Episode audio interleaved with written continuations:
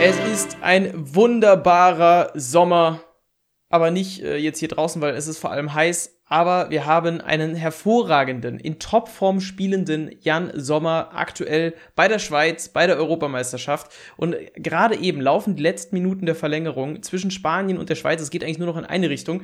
Das läuft jetzt parallel. Vielleicht gibt es das Elfmeterschießen jetzt gleich hier in dieser Folge zu Beginn. Ihr wisst natürlich dann schon, wie es ausgegangen ist. Und deshalb, hallo Miro, bevor wir ins Elfmeterschießen starten. Hallo Mo, ja, herzlich willkommen. Ja, wir sind mal gespannt, ob die Spanier das vielleicht noch äh, an sich reißen können in den letzten zwei, drei Minuten. Ich meine, Schweiz spielt ja auch nur noch zu zehnt, aber hätten sie sich auch verdient, ne? Aber nichtsdestotrotz, äh, wir sind ja nun mal eben ein Fußball- und FIFA-Podcast, dementsprechend gibt's jetzt quasi das Live-Commentary hier. Nee, Spaß beiseite.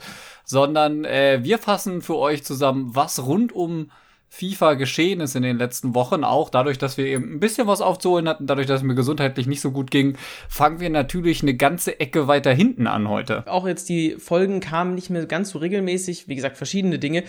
Wir haben die EM natürlich über die reden müssen. Wir müssen über das Nationalmannschaftsende von Toni Kroos sprechen, vielleicht ähm, die deutsche Nationalmannschaft ist nicht mehr dabei. Auch das sicherlich mal ein Thema noch. Dann kamen ja zwei Teams insgesamt, die wir, glaube ich, auch noch gar nicht so im Detail besprochen haben, zum Festival of Football raus.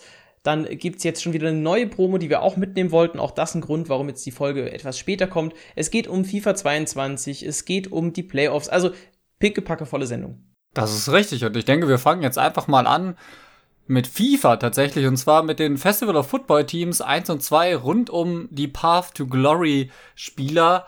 Und äh, ich denke, das beeindruckendste mal wieder, keine Torhüter, die sich hier jetzt verdient machen können, aber es sind ja gute Teams, die auch durchaus bei den Playoffs Berücksichtigung finden, die ein oder anderen Spieler. Definitiv. Also gerade jetzt auch bei der Schweiz hätte ich mir tatsächlich noch so einen Jan Sommer zum Beispiel gewünscht. Ich glaube, das wäre eine richtig witzige Karte geworden. Ähm, insgesamt ist halt wirklich wieder so das Problem, ja, die, die Spielerauswahl ist so ein bisschen dürftig. Du hast irgendwie auch natürlich klar einen Fokus auf größere Nationen und so ich weiß nicht, also das Problem auch insgesamt bei diesen Live-Karten war, glaube ich, dass es besonders bei den interessanten Karten, sowas wie Pogba oder sowas, einfach zu viele Unentschieden gab. Einfach schon in der Gruppenphase. Und dadurch waren diese Upgrades großteils eh schon, ja, verschenkt. Und äh, viel mehr Updates geben kann es für so jemanden wie Pogba ja auch nicht. Und man muss ja auch sagen, es ist so ein bisschen das Wackeln der großen Nationen dieses Jahr bei der EM. Belgien ja auch irgendwie immer so Geheimfavorit-Kategorie spielt später dann jetzt, glaube ich, gegen Italien, wenn ich richtig dabei bin. Ich äh, verfolge die EM tatsächlich nicht ganz so aktiv dieses Mal. Aber auch da wird es spannend dann zu sehen sein, ob die noch was rausholen können für sich. Also gerade zum Beispiel jetzt so ein Eden Hazard, der sieht ja richtig, richtig gut aus. Ich finde den sogar ziemlich günstig dafür, dass der extrem starke Werte hat. Aber da wird es dann schon ein Aufeinandertreffen zwei Teams geben, die ich glaube bis hierhin alles gewonnen haben. Und auch, das fühlt sich so ein bisschen an, wenn wir jetzt auf die Europameisterschaft blicken, wie ein Finale. Übrigens, hier Finale, ja, die letzten Sekunden gerade. Also es wird dann wohl gleich ins Elfmeterschießen gehen. Und dann äh, werden wir mal den Fokus kurz darauf richten. Einfach weil, also ich bin so ein bisschen zum Schweiz-Supporter geworden. Nachdem wir wirklich sang- und klanglos ausgeschieden sind, die Schweiz ein überragendes Spiel gemacht hat gegen Frankreich, äh, ist das gerade so meine Sympathienation. Und es geht scheinbar ins Elfmeterschießen. Also äh, dann gehen wir gleich da rein ich bin ja noch total äh, ganz wild hier hin und her gerissen. Mo wollte eigentlich auch schon früher aufnehmen, hat gesagt, ey, die spielen noch, können wir ein bisschen verlegen und dann jetzt, oh, die haben Verlängerung, wollen wir jetzt nebenbei und dann machen wir das jetzt nebenbei. Jetzt ist die kurze Pause, wir nutzen das. Ja, es ist das Übliche, ähm, keine Torhüter, die ja eigentlich auch durchaus tragenden Anteil dabei haben, wenn man eben in so eine nächste Runde einzieht, gerade wenn es dann eben in den Elfmeterschießen gehen kann. Aber da muss man jetzt sagen, Thema neue Promo. Wir haben die Summers, äh, Summer of Stars heißt die jetzt, glaube ich, ne? Ich glaube ja. Summer of Stars. Summer, Summer Stars, Stars ja. heißt die einfach. Summer Stars. Okay. Da ist ein Torhüter dabei. Woo! Applaus in den Chat. Äh, tatsächlich freue ich mich ein bisschen. Das ist Claudio Bravo, der jetzt an der Stelle tatsächlich einer der ersten leistungsbezogenen Torhüterkarten ist, glaube ich, seit Radetzky Headliner. Äh, und das kann gut sein. Jetzt, ich möchte einen Punkt noch loswerden zu den zwei Teams. Ich denke, wer da drin ist in diesem äh, Festival of Football Teams, müssen wir jetzt nicht groß besprechen. Habt ihr höchstwahrscheinlich sowieso schon mitbekommen. Aber das ist ein Punkt, den du vorhin noch jetzt in unserer kleinen Vorbesprechung angebracht hattest. Es war ein bisschen schwierig, weil es vermixt war. Dadurch, dass die Copa Libertadores, ah, ich, nee, nicht Libertadores, aber irgendeine Copa in Südamerika auch noch läuft, ist es ja eben so ein Mischmasch aus europäischen Nationen und südamerikanischen Nationen. Und das macht es irgendwie so, weh, so schwer nachzuvollziehen. Also zum Beispiel, ich habe das null auf dem Schirm gehabt bei den ganzen südamerikanischen Mannschaften. Und irgendwie hätte mir da so, jetzt kommt wieder der Begriff Storytelling gefehlt, damit man das auch aufgreifen könnte, um auch zu sehen, wie weit sind die eigentlich? Also wo stehen die irgendwie? Wo ist die nächste Begegnung? Das wäre vielleicht cool, wenn man sowas interaktiv eingeblendet bekommt. Also man kennt ja vielleicht von Twitter diese Tracker, die dann auch zeigen, so und so weit ist diese Karte schon oder im nächsten Spiel könnte der ein Upgrade bekommen. Sowas interaktiv zum Beispiel in diese Spielerbiografie oder sowas einzubinden bei Live-Karten. Sowas wäre richtig gut, dass man auch abschätzen kann, ohne jetzt nochmal zu googeln oder sowas wo steht dieser Spieler und gibt es die Chance überhaupt noch, dass der geupgradet werden kann? Du, du musst gar nicht so den Zungenbrecher raushauen, das ist einfach die Copa America. Ja, das ist einfach das war einfach. die Copa America. Ja, das war zu einfach, ne? Aber ja, ich finde es auch ein bisschen schade. Jetzt gerade bei dem äh, Summer Stars Team haben wir jetzt auch, glaube ich, größtenteils europäische Nationen. Ja, ich glaube fast zu gefühlt zwei Drittel. Also wir haben Romero aus Paraguay, dann haben wir Richardson von Brasilien, wir haben Messi und wir haben Bravo auf der Bank. Das sind vier von, was sind das, 14 Spielern, wenn ich das richtig sehe, die aus der Copa America sind.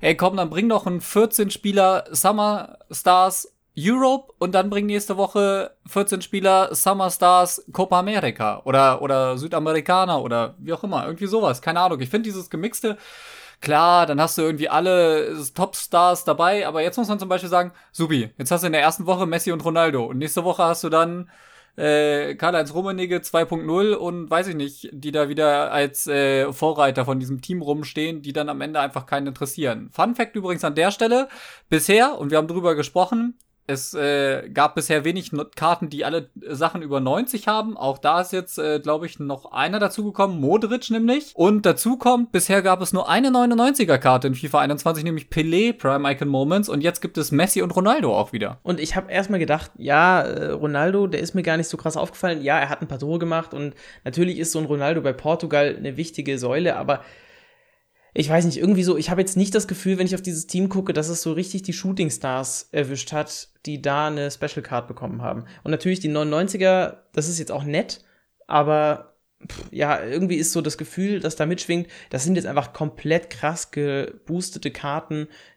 Einfach nur noch, weil sonst kannst du die halt eh nicht mehr spielen. Bestes Beispiel ist dafür unser, ja, eben ins, äh, in den Fokus gerückter Claudio Bravo von einer 81er Team of the Week Karte jetzt instant auf eine 92er Keeper Karte. Ist cool, weil jetzt endlich, wie gesagt, mal ein Keeper dabei ist, aber ja, da, da fehlt halt einfach ein bisschen äh, an Feingefühl, finde ich. Ich finde zum Beispiel jemand, der halt ein richtig krasses Spiel gemacht hat, war eben auch Seferovic von, äh, von der Schweiz. Wer mich eine Weile kennt, weiß, dass Seferovic mal eine meiner Lieblingskarten in FIFA war. Äh, der fehlt mir hier so ein bisschen. So, ja, wo sind diese, die, die Überraschungsnationen so ein bisschen? Ich meine, klar, wir haben Christensen von Dänemark, wir haben Isaac von äh, Schweden, der ist auch dabei. Aber irgendwie hast du dann das Gefühl, dass diese vermeintlich kleineren Nationen vielleicht dann wieder in Team 2 kommen und das nimmt so ein bisschen den, den Hype raus, weil, weiß nicht, das ist halt noch eine Woche hin wieder. Das Elfmeterschießen geht jetzt übrigens los. Erster Elfmeter für Spanien, Sergio Busquets. Und Jan Sommer, der sieht immer so winzig aus im Tor. Uh, tatsächlich geht der nicht. Oh, er verschießt. Tatsächlich an den Pfosten. Also Schweiz direkt in einer guten Position. Ich will jetzt nicht jeden Elfmeter hier mitkommentieren, aber das mal nur zum Auftakt. Ich wirklich, ich bin involviert. So, ich meine, das liegt auch vielleicht daran, dass ich äh, aus dem Süden von Deutschland komme und die Schweiz sehr nah ist. Äh, vielleicht ist das ein Grund, warum ich jetzt hier mit sympathisiere. Wir haben noch eine ganz, ganz wichtige Sache, die haben wir noch nicht besprochen und die finde ich sehr einschneidend ist in das FIFA Ultimate Team Erlebnis, wie wir es bislang kennen, und zwar Vorschau-Packs. Das führt nämlich zu unglaublich skurrilen Situationen, finde ich. Also mittlerweile irgendwie hat man sich dran gewöhnt, aber irgendwie halt auch noch nicht, weil du kannst jetzt Packs im Vorfeld sehen. Das gilt aber nur für die Packs, die man auch kaufen kann. Also alle Rewards oder ähnliches, die Oh, 1-0 für die Schweiz, ne? Erster Elfmeter. Äh, alle Rewards bleiben einfach verdeckt sozusagen, die öffnet man und dann hat man halt bekommen, was man ist. Finde ich aber auch nicht schlimm es geht jetzt nur so, und das wird der Hintergrund dieser Maßnahme sein, darum, den Gambling-Aspekt rauszunehmen. Weil jetzt kann EA sagen, du weißt genau, was du bekommst, wenn du es kaufst. Und das verhindert zumindest jetzt mal so für die meisten wahrscheinlich, dass man sich irgendwie so dumme Packs kauft. Das verhindert allerdings nicht, dass man, weil das eine gewisse Zeit braucht, bis das resettet ist, einfach dann das Pack kauft, weil man wissen will, was steckt in dem nächsten Pack vielleicht drin. Also es ist, es macht es irgendwie so ein bisschen transparenter, aber auch nur bedingt, finde ich. Das ist auf jeden Fall richtig. Also dieses äh, Preview-Pack-Ding finde ich an sich ziemlich gut. Äh, denn wenn man die Preview irgendwie weghaben will, dann geht es nicht, sondern dann musst du eben das Pack kaufen. Das finde ich äh, ziemlich entscheidend. Ansonsten dauert es, glaube ich, 20 oder 24 Stunden. Je nachdem, sogar. was es für ein Pack ist. Ja, also es gibt so diese 1-Stunden-Packs in irgendwelchen Lightning Grounds oder sowas. Äh, es gibt dann die normalen Packs, die 24 Stunden brauchen und so. Also das hat immer so einen, einen Timer. Aber an sich, ja, du, wie gesagt, du musst halt diese dieses Pack kaufen, um ein neues vorher anschauen zu können. Ja, aber die Tatsache an sich ist ja zum Beispiel, ich meine, wir haben uns ja auch aus Spaß hin und wieder mal so ein paar Packs geschickt und wenn du dann da halt so ein 100k-Pack hast, wo ein 82er ist, dann hast du, also, ich weiß, ich kenne, glaube ich, niemanden, der dann daran Interesse hätte, dieses Pack zu kaufen, um zu schauen, was im nächsten Pack ist. Ja, natürlich. Übrigens, die Schweiz gerade auch verschossen, das heißt, es ist wieder ausgeglichen bei äh, 1 zu 1. Ich finde, es gab dann so natürlich die Screenshots, wenn, wenn man sich das vorstellt, klar, dann taucht irgendwo eine Prime Icon Moments auf in einem 100k-Pack oder sowas. Natürlich lohnt es sich dann, weil eigentlich jede ist, jede Icon ist mindestens 100k wert, selbst die ganz schlechten. Und von dem her, ja, gibt es dann so, so Safe Calls. Ich glaube, Sakul hatte auch ein Pack, wo er dann mal spontan, ich glaube, Eda Militao war es oder sowas, gezogen hat und den direkt verkaufen konnte. Und ich glaube, so schnell aus 100k eine Million machen, ganz bewusst vor allem auch, also ohne Risiko, das ist schon eine krasse Sache. Sommer hält den zweiten Elfmeter. Die Schweiz äh, will ins Halbfinale, glaube ich. Also die haben Bock. Also diese Preview-Packs sind eine wilde Sache. Mal gucken, ich, ich gehe davon aus, dass wir das jetzt weiterhin so sehen werden, weil einfach, wie gesagt, dieser Gambling-Aspekt, dieser Glücksspiel-Aspekt, der muss irgendwie abgefedert werden und ich glaube, dass sie da gezwungen waren aufgrund diverser rechtlicher Schritte. Eine kleine Info vielleicht auch noch. Äh, es gab jetzt eine Beta-Phase von Pro Evolution Soccer vom neuen Spiel was ja dann auch auf die neuen Konsolen ausgelegt sein soll, auf die neue Generation. Und ja, oh Wunder, es war ein neuer Skill-Move mit dabei oder eine, ja, eine Art Skill-Move, eine Spezialbewegung, die doch sehr ähnlich ist wie der Directional Nutmeg, wobei da weniger auf das Nutmeggen konzentriert, sondern eher auf das Vorbeilegen und ein Tempo-Boost bekommen. Gewissermaßen das, was der Bridge-Move machen sollte, was aber nur bedingt gut funktioniert. Und der Elfmeter war unfassbar schlecht geschossen von der Schweiz. Schade. Damit äh, wieder Möglichkeit nach vorne zu gehen für die Spanier.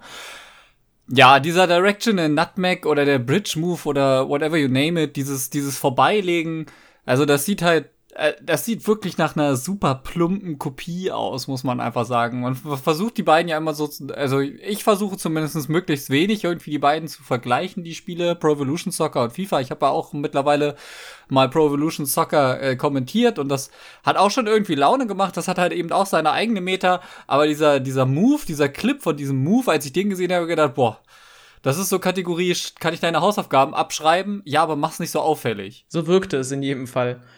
Und ja, das Spiel, ich meine, der Vorteil ist bei Pro Evolution Soccer, sie haben sich dieses Jahr Auszeit genommen, um jetzt ein ja, besseres Spiel auf die Beine zu stellen. Ich hoffe auch mehr Konkurrenz. Wir haben ja schon thematisiert, dass da auch Lizenzen schon eingekauft wurden, unter anderem jetzt ja zuletzt von Neapel und Atalanta Bergamo. Ich hoffe, es macht irgendwie Konkurrenz und zwar nicht, weil es kopiert, sondern weil es eine neue, einen neuen Drive findet, der das Spiel dann interessanter macht als FIFA vielleicht sogar irgendwie. Also ich wünsche es mir eigentlich, weil dann muss FIFA auch wieder nachlegen und so weiter. Aber jetzt geht es ja auch ums neue FIFA, um FIFA 22 und die große Nachricht, jetzt glaube ich gerade der entscheidende, oh Gott, oh Gott, oh Gott, oh Gott. Vargas verschießt diesen Elfmeter komplett. Also bislang drei verschossene Elfmeter am Stück und damit jetzt die Entscheidung bei den Spaniern auf dem Fuß. Ich glaube, wir dürfen den Spaniern dann gratulieren zum Einzug ins Halbfinale. Oh, ich bin, ich bin total abgelenkt noch. Jedenfalls, FIFA 22 steht ja irgendwie vor der Tür, zumindest ist es schon im Treppenhaus und man sieht so die ersten Anzeichen. Aber ja, nachdem jetzt viele Leaks kamen zu diversen Sachen, also da soll Taktik soll sich verändern wieder und so weiter. Und ich denke, da können wir gleich nochmal drüber sprechen, weil das finde ich ein sehr interessantes Thema mit der ganzen Taktik. Jetzt wurde die Beta gecancelt. Was hat das für Auswirkungen, Mero? Weiß nicht, was das für Auswirkungen hat, außer dass eben weitreichendes Feedback verloren geht für EA und daran sind eben die Leute schuld, die wegen Klickgeilheit diese ganzen Infos raushauen. Und das finde ich einfach wirklich unfassbar katastrophal. Und das Schlimme ist eigentlich, dass es Leute jetzt wieder gibt, die EA dafür verantwortlich machen, dass diese Beta gecancelt wird, obwohl man, also man zeigt hier an der Stelle mit dem Zeigefinger auf die falschen Ja, nicht EA ist schuld, dass die Beta beendet ist, sondern die Leute, die sich nicht an die also an diese Vertragsbedingungen halten, dass sie davon nichts liegen dürfen. Ja, und es sind so viele Dinge wieder aufgetaucht. Also es ist schade, dass das so alles getrimmt ist, dass Leute eigentlich nur noch dran denken, wie bekomme ich die meiste Aufmerksamkeit mit FIFA-Content. Und das ist dann eben ja, über einfach Dinge klauen. Ich habe es vorhin auch schon wieder gesehen. Da werden dann einfach Grafiken wieder geklaut. Da wird einfach so das irgendwie das Wasserzeichen oder sowas weggestempelt in Photoshop und dann wird einfach das genutzt. Das ist so dieser dieser wirklich doofe Teil der FIFA-Community, der das auch nicht einsieht, dass es eigentlich nicht förderlich ist, sondern eher Dinge kaputt macht. So bekommen wir jetzt eben keine Beta. Und auch wenn die Kritik immer groß ist, dass sowas gar keinen großen Einfluss hat auf die ja, auf, auf, das Spielgeschehen, auf die Spielentwicklung, auf das Gameplay und so weiter, wenn man da Feedback gibt. Aber ey, es ist eine Möglichkeit, ja auch aktiv an diesem Spiel mitzuwirken. Und ohne diese Beta-Phase, ich denke, es wird auf jeden Fall irgendwo eine Beta-Phase geben, aber die wird sehr, sehr viel kleiner ausfallen, weil die, du musst ja so ein Spiel testen und da werden dann auch Profis und so weiter dabei sein. Aber das wird alles deutlich verriegelter und deutlich kleiner ausfallen. Das ist für die Community insgesamt auch langfristig gesehen auf die ganze Saison, die dann vor uns steht, wirklich schade. Definitiv. Vor allen Dingen, weil auch in so einer Beta manchmal immer schon die wildesten Sachen ausprobiert werden. Ich spreche jetzt mal zurück, dass ich mit äh, Georg und Salzo auch zusammen mal ein bisschen Tour und Tour ausprobiert habe in der, in der FIFA 21 Beta. Da so ein paar Sachen äh, habe ich mich mal mit den Jungs halt bin, bin ich eingeladen worden, das ein bisschen zu testen. Und das habe ich dann halt eben auch gemacht. Und äh, da war dann da, da, da, da siehst du einfach schon so Dinge, die ins Spiel kommen und du siehst es schon mal, du kriegst so einen ersten Eindruck. Ich meine, natürlich, am Ende ist in der Beta nicht so wie das Endspiel, wenn dann alle um, um Gott und ihr Leben schwitzen, sondern die meisten Leute spielen da offensiv, testen die neuen Features. Das hat auf jeden Fall viel Spaß gemacht und so, aber da, da fehlen einfach ganz viele Eindrücke und äh, Feedbackpunkte, die sie geben können. Und das finde ich irgendwie schade und sehr schwierig auch, muss ich sagen. Das ist halt, also ich finde, das ist vielleicht auch einfach unterschätzt. Das heißt immer, sie nehmen kein Feedback an und sowas, aber das, das stimmt ja auch nicht. Das sehen wir immer wieder in, in kleinen Dingen, die EA macht. Auch zum Beispiel haben wir uns immer über Kommunikation beschwert und dann ist dieses Trello-Board entstanden, es ist der FIFA Direct-Account entstanden und also sowas, ja, oder dieser EA Direct-Account. Das sind ja alles Dinge, die sie umgesetzt haben, wo, wo wir darüber geredet haben, dass das ja irgendwie nicht passiert und es ist ja doch passiert am Ende. Ich meine, die Kommunikation ist immer noch nicht die beste, aber es ist halt der Weg eingeschlagen worden, auf jeden Fall. Dieses Trello-Board, ich habe mir das mal am Anfang auch als Lesezeichen gemacht, weil ich immer wieder drauf gucken wollte. Und ganz ehrlich, es hat mich am Ende eher gelangweilt, weil ich auch nicht das Gefühl hatte, dass da so richtig ja, wertvolle Infos bei rausspringen. Bestimmt, wenn man sich noch mal mehr damit befasst, aber das sind alles so Dinge, ja, wo ich mir denke, das ist noch zu wenig. Es gibt ja immer wieder auch so auf Twitch mal irgendwelche Sessions, äh, wo der Zaro auch dabei war, aber ich habe nicht das Gefühl, dass da so richtig was bei rumkommt. Und Kommunikation ist sowieso ein ganz heikles Thema. Da passiert halt insgesamt immer noch zu wenig. Hoffen wir mal, dass es besser wird. Übrigens, kurzes Update zum Elfmeterschießen, es ist rum. Die Schweiz hat, glaube ich, drei Elfmeter am Ende verschossen und nur einen getroffen und damit die, äh, die Spanier durch. Denke, das geht auch irgendwo in Ordnung, denn die spielen eine starke EM und dann lassen sie jetzt vielleicht einfach ganz kurz, ganz kurzen Einschub machen, nochmal zur EM. Es ist eine sehr chaotische Folge heute, aber das ist, denke ich, gerade auch einfach, das braucht es jetzt auch mal. Deutschland ist raus. Wir sind 0 zu 2 gegen England rausgeflogen. Es war ja ein, ein wildes Spiel und es tut mir wirklich leid, dass Thomas Müller die wirklich riesengroße Chance nicht gemacht hat. Das war der traurigste Moment dieser gesamten EM, Thomas Müller nach diesem Schuss zu sehen. Auf jeden Fall, aber alles in allem gesehen, ganz ehrlich, sind wir super verdient nach Hause gefahren und äh, Boah, ja, keine Ahnung. Also irgendwie ist bei mir auch nicht so richtig Feeling aufgekommen für diese EM. Ich weiß nicht, also ob es jetzt äh, am, am großen C jetzt, sag ich mal, lag oder einfach am, am Overall. Ich fand um die, die Mannschaft herum war einfach viel zu viel Gerede und Stuff und Dinge und keine Ahnung. Irgendwie habe ich, hab ich null Hype entwickelt so, dass ich da mitfühlen konnte, dass er da verschossen hat. Das, das Schlimme ist, es, es musste ausgerechnet ihm passieren, hatte ich so das Gefühl, dass er so ein Ding versiebt. Weil sonst wäre das Storytelling nicht richtig gut geworden, sag ich mal es, es musste einfach ihm passieren und das macht es irgendwie umso trauriger. Und auch, dass das Eigentor Hummels passiert, so weißt du, die beiden, die zurückgeholt werden, Hummels, Müller, ja, er versippt das Riesending da, wir haben das Eigentor im ersten Spiel. Das irgendwie ist einfach alles schief gegangen, was so hätte schief gehen können, so, aber am Ende ist einfach weiß nicht, Deutschland ist nicht in Fahrt gekommen und deswegen bin ich auch eigentlich ganz froh, dass wir raus sind und uns dann nicht irgendwie noch weiter durchschleppen, um ehrlich zu sein. Das war so eine komische Hype-Kurve. Es war nach dem Frankreich-Spiel, war es wirklich so, ja, okay, gut, ich schaue mir jetzt halt die Gruppenphase mal an, aber ich bin jetzt nicht wirklich into it. Dann das Portugal-Spiel, was wirklich meinen Hype total hochgefahren hat, weil das war ja, genau so hätten sie ja spielen sollen. Und ich denke auch, da wäre da das Potenzial gewesen, dass man so hätte spielen können da war ich richtig dabei und dachte, ja, komm, das wird doch irgendwie eine gute EM. Es hat halt einfach gegen Frankreich, hat's halt nicht funktioniert. Dann kam das Ungarn-Spiel, was auch schon wieder sehr zäh war und wo man sich auch dachte, Yogi, was machst du denn? Warum spielt Musiala erst so spät äh, irgendwie eine Rolle? Und ja, dann noch zum Abschluss, jetzt dann nach einem wirklich ja glücklichen zweiten Platz, muss man eigentlich sagen, in dieser Gruppe, dann noch das Achtelfinale und ich habe mir vorhin die Podcast-Folge einfach mal Luppen angehört äh, von den Großbrüdern und ja, da war auch so der, der Grundtenor, es war ein Spiel der Effizienz und wer halt das erste Tor macht, der gewinnt das Spiel. So war es am Ende auch. Es war ja kein schönes Spiel und ich denke auch, wären wir weiter gekommen gegen England, dann war der Turnierbaum ja vermeintlich sehr einfach, aber alle Teams haben da deutlich mehr Leidenschaft und ich glaube, dass das auch ein mitentscheidender Punkt ist, da Leidenschaft zu haben und offensiv was zu riskieren. Das war halt bei Deutschland zu wenig und jetzt könnten wir taktisch das alles irgendwie auseinanderdröseln, aber für mich auch verdient rausgeflogen. Also Europameister wären wir so auf keinen Fall geworden. Auch wenn vielleicht Potenzial noch ein bisschen mehr da gewesen wäre.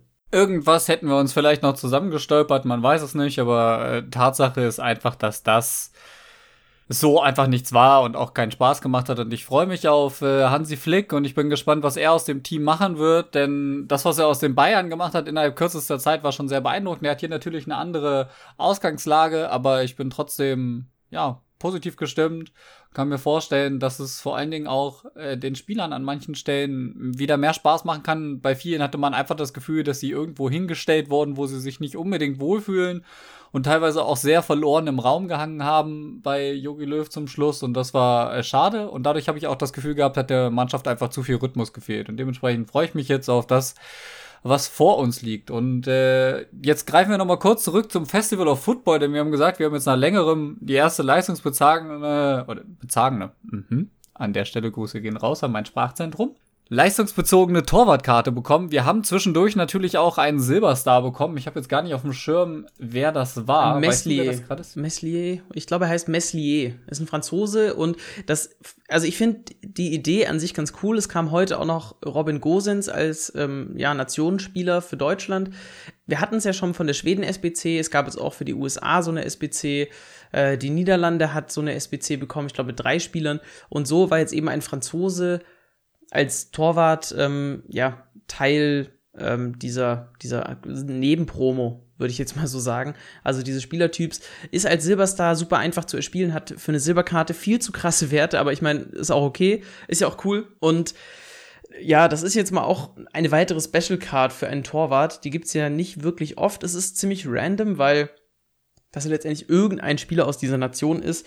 Aber ich finde es ganz cool. Ich habe den natürlich auch schon gemacht weil die sind, also diese Silberstars sind eigentlich so einfach zu holen und ich finde es gerade tatsächlich, wenn ich FIFA spiele, noch interessant mit meinem Silberteam zu spielen, einfach weil es mehr Spaß macht, irgendwie als dann gegen die richtig dicken Teams zu spielen, weil davon gibt es einfach mittlerweile auch viel zu viele. Absolut, aber wie gesagt, also er zählt ja gewissermaßen auch mit da rein, weil er irgendwie im Rahmen dieser Promo fällt, aber für mich sind diese Silberstars immer noch so ein bisschen Team of the Week Aspekt irgendwie so. Das ist zwar auch leistungsbezogen, aber wir haben ja damals gesagt, die Karten klammern wir bei der Bewertung aus.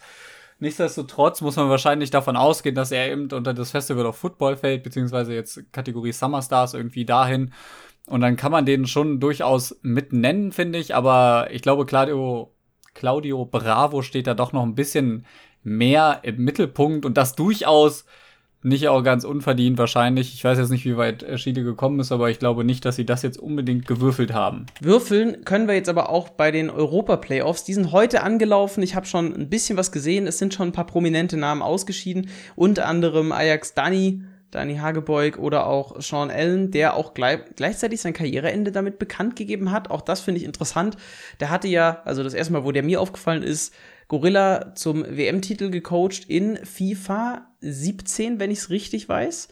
Denn FIFA 18 war ja dann MS Dosari Weltmeister, 19 dann Mo und 20 äh, wurde es ja nicht ausgespielt. So, ich glaube, damit haben wir sie zusammen. Und ja, irgendwie, ich habe vorhin mal reingeschaut, ich habe zwei Spiele gesehen In beiden war Text dabei, wo ich mir auch wieder dachte, okay, es spielen insgesamt 64 Spieler, glaube ich. Also warum muss man ausgerechnet zweimal Text zeigen? Das ist wieder dieses alte Syndrom.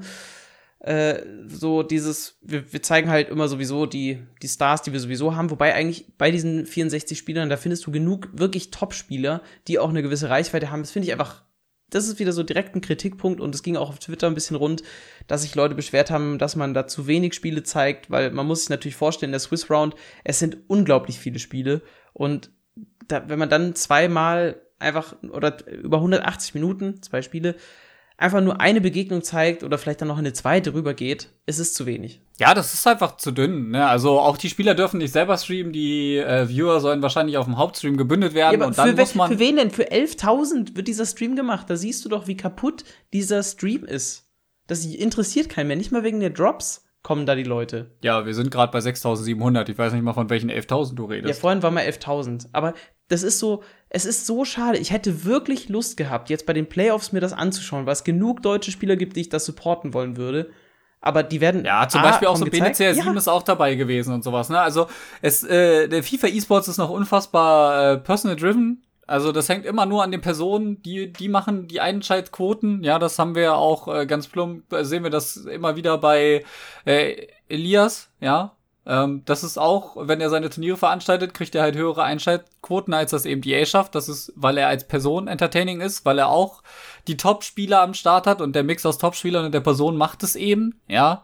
Und äh, wir, wir sehen das auch bei, bei Mo, wenn der einen Stream anmacht, streamt er auch nicht für 30 Leute, sondern auch gut und gerne mal für zweieinhalbtausend oder sowas. Und äh, der, diese Zuschauerzahlen, diese Reichweite zu unterbinden, ist halt wirklich schade. Ich meine, EA kann doch hingehen und sagen, okay, ihr müsst aber äh, Overlay X benutzen, wenigstens wenn ihr die Streams macht, so wie die VBA das gemacht hat. Da gab's ja diesen L-Frame. Wa warum nicht sowas? Irgendwie so eine Einblendung, irgendwas oben, FIFA E-Club, äh, E-World Cup Qualifikation oder sowas mittig eingeblendet irgendeinen GIF, was durchläuft, ein transparentes mit Hinweis auf die Webseite, Hinweis auf den Mainstream. Da, da sind so viele Möglichkeiten, die man machen kann, um die Spieler damit einzubinden. Das ist äh, einfach schade auch. Ich meine, natürlich äh, begrenzt du damit gewissermaßen das Überangebot an Streams, was ja durchaus auch sehr ermüdend sein kann. Ja, ich erinnere da an die äh, VBA Club Championship, wo wir versucht haben, hier und da mal ein bisschen was zu verfolgen. Aber bei den Playoffs ist es irgendwie noch mal ein bisschen was anderes, finde ich hier. Voll. Es kommt nicht mehr der Hype auf und ich bin gespannt, wenn eine Weltmeisterschaft dann stattfindet, die hoffentlich dann auch in Personen, also wirklich offline stattfinden kann, weil ich glaube, alles andere wäre wirklich verschenkt und da geht dann auch, ja, da, da, da kriegst du auch nicht die Emotionalität, die du vielleicht bekommen könntest bei einem, ja, einem Offline-Turnier. Also, es ist wirklich ein Tiefpunkt in dieser Saison, was diese Turniere angeht. Es ist auch wieder dasselbe Line-up wie immer. Also ich glaube mit der einzigen Änderung, dass die Lisa dabei ist, ähm, auch eine Profispielerin, aber äh, wirklich, diese Playoffs holen leider keinen ab und ich bin auch nicht daran interessiert, mir jetzt groß die Ergebnisse zu holen. Also auf Twitter verfolge ich es natürlich und kriege da dann die einzelnen Spieler mit, gerade auch die Deutschen, aber ich würde mir eigentlich das gerne anschauen, parallel FIFA spielen. Das ist eigentlich das, das, das ist das, was den großen Spaß eigentlich auch ausgemacht hat an Competitive FIFA, finde ich. Die Streams schauen, gucken so, ne, die eigenen Spieler verfolgen, auf die man so Lust hat. Jetzt in dem Fall eigentlich die, alle deutschen Spieler, ist mir eigentlich relativ egal wer. Und parallel selbst FIFA spielen, von mir aus sogar die Weekend League oder sowas, da ist der Spaß für mich eigentlich. Aber der existiert einfach seit ja, eineinhalb Saisons nicht mehr, weil es wirklich immer nur noch dasselbe ist und dann auch nicht so aufbereitet, dass es richtig Spaß macht. Gerade dann, wenn EA eine große Produktion fahren möchte und sagt, hey, dann macht ihr keine Streams, warum macht man dann nicht das Konzept, was die VBL mit äh, Serversignalen gemacht oder die ESA da im Hintergrund irgendwie, dass quasi an einen Server gestreamt wird, von dem die abgreifen, sodass man eben dann auch mal eben die, die Konferenz oder sowas machen kann, weil, wie gesagt, da passieren so viele Spiele gleichzeitig, wo man dann vielleicht auch einfach sagen kann, okay, wir haben hier ein, zwei, drei Highlight-geile Partien, die jetzt kommen können in der ersten Runde. Äh, da fällt das Tor, dann gehen wir darüber. Ich meine, die sind doch sechs, acht Leute oder sowas in diesem Kommentatorenteam. Ich weiß nicht, ich habe dir vorhin, glaube ich, die Übersicht geschickt. Ich mache die nochmal fix auf. Die sind sechs Leute. Setz doch jeweils zwei Leute auf eine Partie an. Dann kannst du drei Partien abdecken. Eine Alternative wäre ja auch, dass man noch zusätzliche Streams anbietet. Also auch, dass einfach, wenn das jetzt eh von zu Hause aus gecastet wird, dann stell die Signale, wie beim zum Beispiel ähm, E-Club World Cup, gib die Signale raus und lass irgendwie noch einen deutschen Stream laufen, wo dann nur die deutschen Spieler gezeigt werden, zum Beispiel. Äh, oder, weiß ich nicht, noch einen spanischen Stream oder irgendwie so. Dann einfach das größer abdecken, dass du mehr Leute dahin bekommst und dass es ins insgesamt auch interessanter ist zum Verfolgen. Aber so ist das irgendwie schade. Wir sollten vielleicht noch erwähnen, worum geht's genau. Die Playoffs sind jetzt so strukturiert, dass es eine gewisse Anzahl an Spots gibt für die Weltmeisterschaft. Das sind jetzt für Europa neun Stück. Also das ist schon ein beträchtlicher Anteil. Aber wir müssen eben auch vorher noch 55 Spieler kicken von diesen 64. Also 55 werden es nicht packen. Jetzt gibt es gerade die Swiss Round. Ich weiß schon, BNCL 7 ist auf jeden Fall durch zu den, zu den Knockout-Spielen. Aber von da ist es halt auch noch ein weiter Weg und nur wenn man durchgeht durch die Swiss Round, heißt das ja noch eigentlich gar nichts für den weiteren Verlauf des Turniers. Denn K.O.-System ist immer tricky, aber neun Plätze sind zu vergeben und vielleicht ist es Deutschland wieder, die die meisten Spieler beim FEWC stellen. Das hätte ja so auch eine gewisse Tradition. Hätte es. Aber ja, wir, wir schauen mal, wie es wird. Ich meine, es fehlt ja auch einfach an Übersicht. Ich weiß nicht, zwischendurch ist, glaube ich, irgendwo ein Bracket in irgendeinem Discord rumgegeistert. Das habe ich mir irgendwo abgelegt, aber ich, ich finde es gerade nicht, sonst hätte ich jetzt noch mal reingeguckt. Das hätte ich auch noch spontan machen können. Aber wie gesagt, ja, wir haben, wir haben diesen einen Stream und der sieht aus wie jeder andere Stream. Es könnte ein Finale sein, es könnte ein Qualifier sein, es könnte ein Foot Champions Cup sein oder auch die Weltmeisterschaft selbst. Jeder, der zuschaut, ohne zu wissen, worum es geht, wird es halt eh nicht erfahren, weil alles gleich aussieht. Und das ist auf Dauer einfach ein bisschen schade. Was nicht gleich aussah, und das ist eine tolle Vorlage, war ein ein Moment zwischen Nicolas und Fifilsa in den Südamerika-Playoffs. Denn, also ich glaube, danach gab es direkt einen Disconnect. Also da war irgendwas serverseitig nicht ganz richtig. Aber da sieht man auch mal, und ich bin mir nicht mehr sicher, ich glaube, Tim Kalation hatte das mal bei unserem Kollegen Hauke im äh, Podcast erzählt. Ähm, wir kennen alle, also ich greife nochmal einen Schritt nach hinten wir kennen alle diese Situationen, wenn man sich so eine Sofortwiederholung anschaut, bei einem Tor oder sowas, dass der Ball durch einen Fuß hindurch geht oder durch einen Kopf hindurch oder sowas. Die Theorie von ähm, Tim war, dass es falsch dargestellt wird. Also der Kopf ist zum Beispiel nicht an dieser Stelle oder der Fuß ist eigentlich nicht an dieser Stelle, sondern ja eben, weiß ich nicht, drei, vier Zentimeter rechts, links, wo auch immer. Also halt nicht da, sodass dieser Ball tatsächlich daran vorbeigeht. Aber dein Bild, deine Konsole hat das so berechnet oder diese Informationen so bekommen, dass es eben dann komisch aussieht.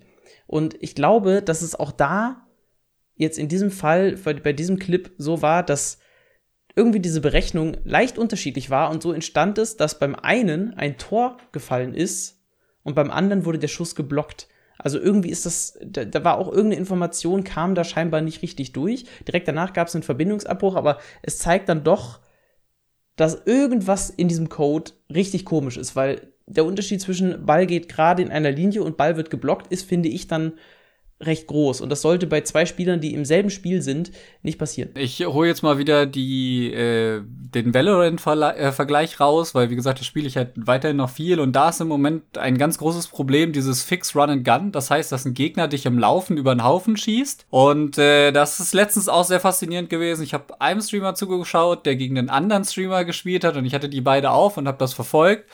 Und während das bei Streamer A so aussieht, als hätte den Streamer B komplett im Laufen über den Haufen geschossen, stand Streamer B auf seinem Bildschirm, während er geschossen hat.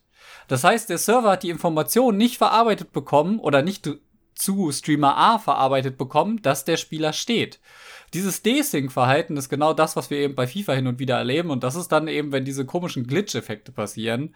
Und da sage ich auch immer wieder, ihr dürft das manchmal dann nicht zu hoch hängen. Das, das ist einfach, das, das liegt an der, der dem, dem Online-Faktor, den wir eben haben. Ne? Das ist halt ein, ein großer Unterschied ganz ehrlich. Und äh, das ist durchaus beeindruckend und aber leider auch besorgniserregend. Gerade sowas, wo dann eben dann am Ende auf dem einen Screen ein Tor fällt und auf dem anderen nicht. Ey, also ich möchte in so einer Szene einfach auch nicht, nicht Admin sein irgendwie, weil der Spieler, der das Tor geschossen hat, der, der kann durchaus sagen, hallo, hier, also, da ist das Tor gefallen, gib mir das, so, ne? Ich, ich, ich finde das schwierig, äh, das zu begründen und dann, das ist halt, weil der Spieler, der das Tor eben nicht kassiert hat auf seinem Screen, wird halt logischerweise sagen, ja, nicht meins. Ich hoffe, dass es nie zu so einer Entscheidung kommt. Aber damit haben wir auch eigentlich alle Themen abgefrühstückt. Es ist etwas chaotisch gewesen. Die Schweiz war, wie gesagt, kurz davor, Spanien aus dem Turnier zu kegeln. Sie haben es nicht geschafft, aber wir haben soweit alles mal aufgeholt, was war. Die nächste Folge, wann auch immer sie kommt, müssen wir noch einen Termin finden, denn ich bin jetzt erstmal auch eine Woche eigentlich nicht da, vielleicht irgendwie spontan. Müssen wir mal gucken, wie das dann passiert. In jedem Fall, es passiert einiges noch in FIFA Ultimate Team. Jetzt kommen wir so langsam auch in die Phase, wo dann über den E-Nations Cup noch gesprochen wird. Der sollte jetzt dann auch im Juli noch sein. Ich glaube, der ist eine Woche nach den Playoffs sogar, also am kommenden Wochenende, wenn ich es richtig im Kopf habe gerade. Kann aber auch sein, dass ich mich da gerade vertue. Und dann im August soll ja der FEWC steigen. Ich hoffe, dass das auch passiert. Bis dahin verfolgen wir das noch äh, weiter und gucken, welche deutschen Spieler es durch diese Playoffs schaffen und sich einen Platz dort sichern. Miro, die letzten Worte gehören dir. Ich sage nur, folgt uns auf Spotify, äh, teilt den Podcast gerne, damit wir noch ein paar mehr Zuschauer, äh, Zuschauer, Zuhörer bekommen.